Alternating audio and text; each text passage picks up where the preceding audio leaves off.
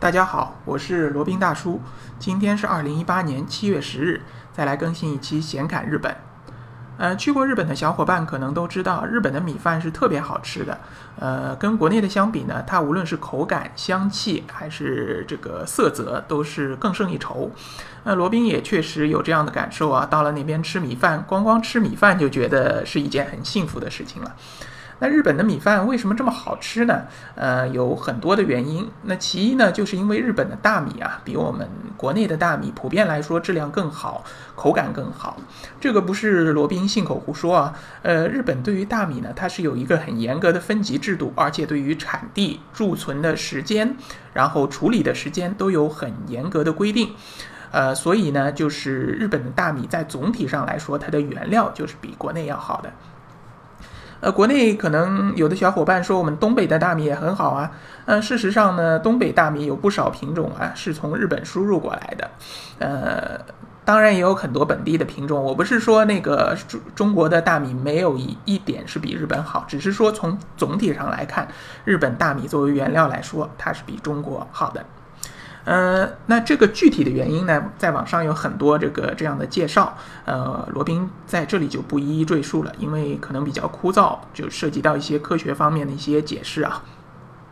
那除开原料以外，呃，那个日本的这个米饭为什么好吃，还有其他一些原因啊。呃，首先呢，日本人对于大米的这个新鲜程度啊，他会非常的关心，非常的斤斤计较。大米大米呢，它属于农产品，和蔬菜不一样啊，它没有表示保质期的一个义务。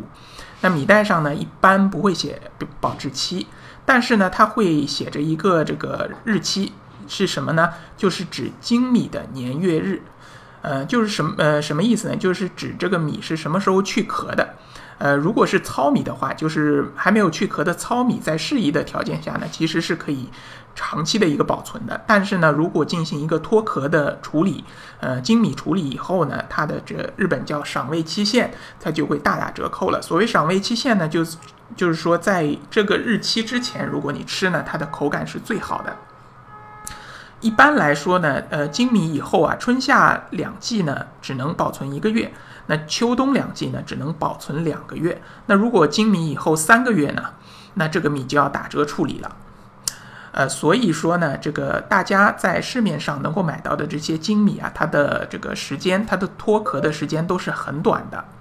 那有些地方呢，呃，这个有一些这种精米机，就比如说你这边手头有糙米的话，可以投币，然后把这个糙米扔进去，然后这个精米机呢就可以给你做一个精致脱壳的一个处理。呃，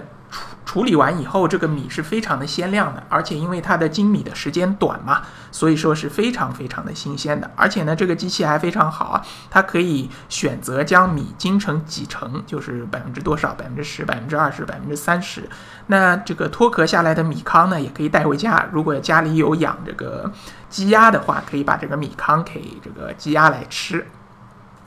然后自己用精米机做出来的大米呢？呃，实际上，因为它第一个原因是新鲜嘛，你这个做出来的饭啊，这个口感是非常非常的好的。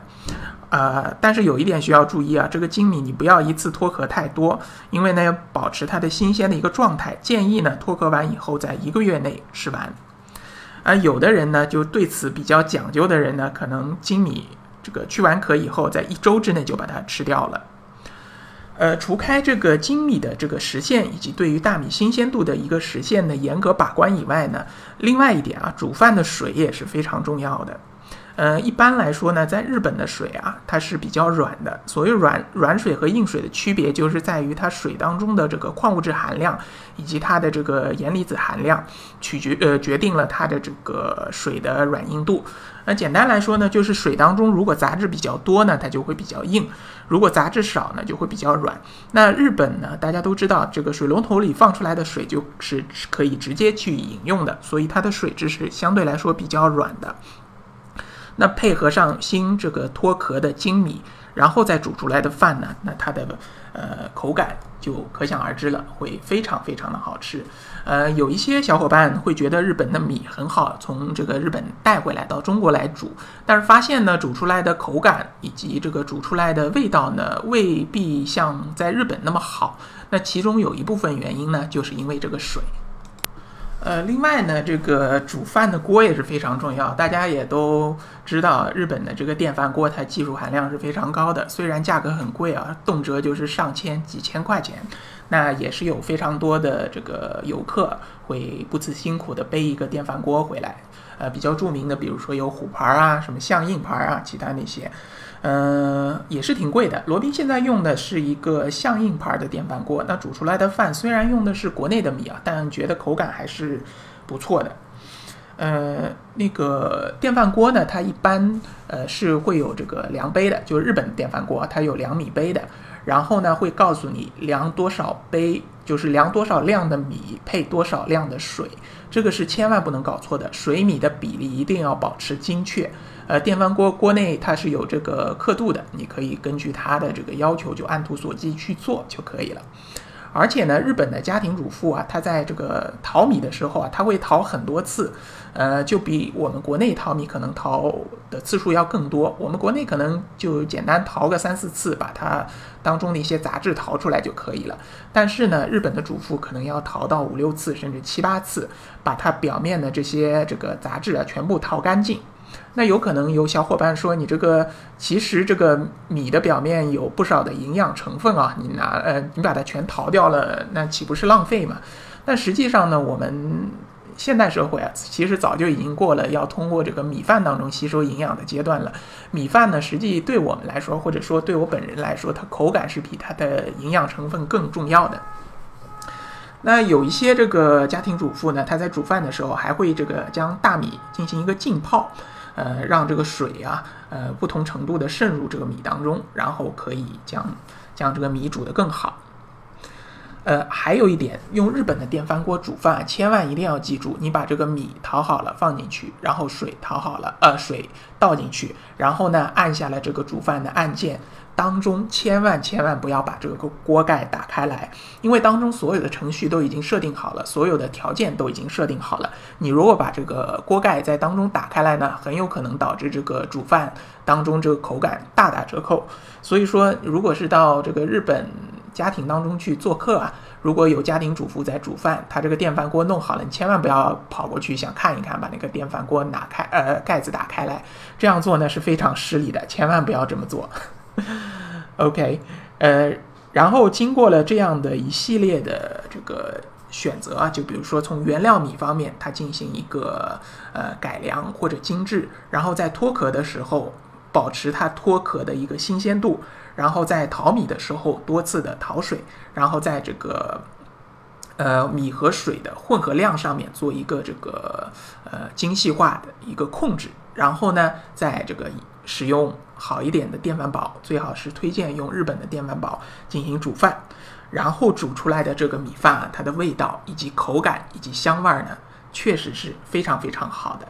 那如果对此还有一定的疑虑的小伙伴，那可以不先去买那个电饭煲，或者不先去买那个米，你可以先去日本这个旅游一番，呃，找各个地方，比如说找那个带一泊两食的这个酒店。或者说去这个餐厅里吃吃看他的米饭，或者去那些呃小食堂，或者日本人常去的那些小饭馆、居酒屋，点一碗他们的当地的米饭，你看看到底这个口感怎么样，然后再来决定是不是要按照罗宾的建议，呃来这么煮呃煮饭，呃相信呢不会让你失望的，这个味道罗宾觉得还是非常好的。好，那今天就简单讲一下为什么日本的米饭这么的好吃啊？说着说着口水都快出来了。那如果对于日本这个国家或者日本自由行有兴趣的小伙伴，可以来联系罗宾。罗宾的微信号呢是八二七四七九七零八二七四七九七零。另外呢，还做一个小广告，呃，罗宾可以为大家提供这个日本自由行深度游的一个私人定制服务，当然是要收费的哈。另外呢，罗宾还有另外一档播客节目，叫《显侃赴美生子》，是一个美宝爹的身份为大家科普赴美生子的那些事儿。罗宾可以基此呢为大家提供美国签证的一个代办服务，以及赴美生子的一个咨询辅导服务，以及月子中心的一个推荐的一个服务。另外呢，罗宾还代理着一个南太平洋小国叫瓦努阿图共和国的一个移民项目，包括拿护照的入籍移民，以及拿绿卡的永居移民。如果对此有兴趣，也可以来联系罗宾。好了，那这一期的显卡日本呢，就先到这里，我们下期再聊。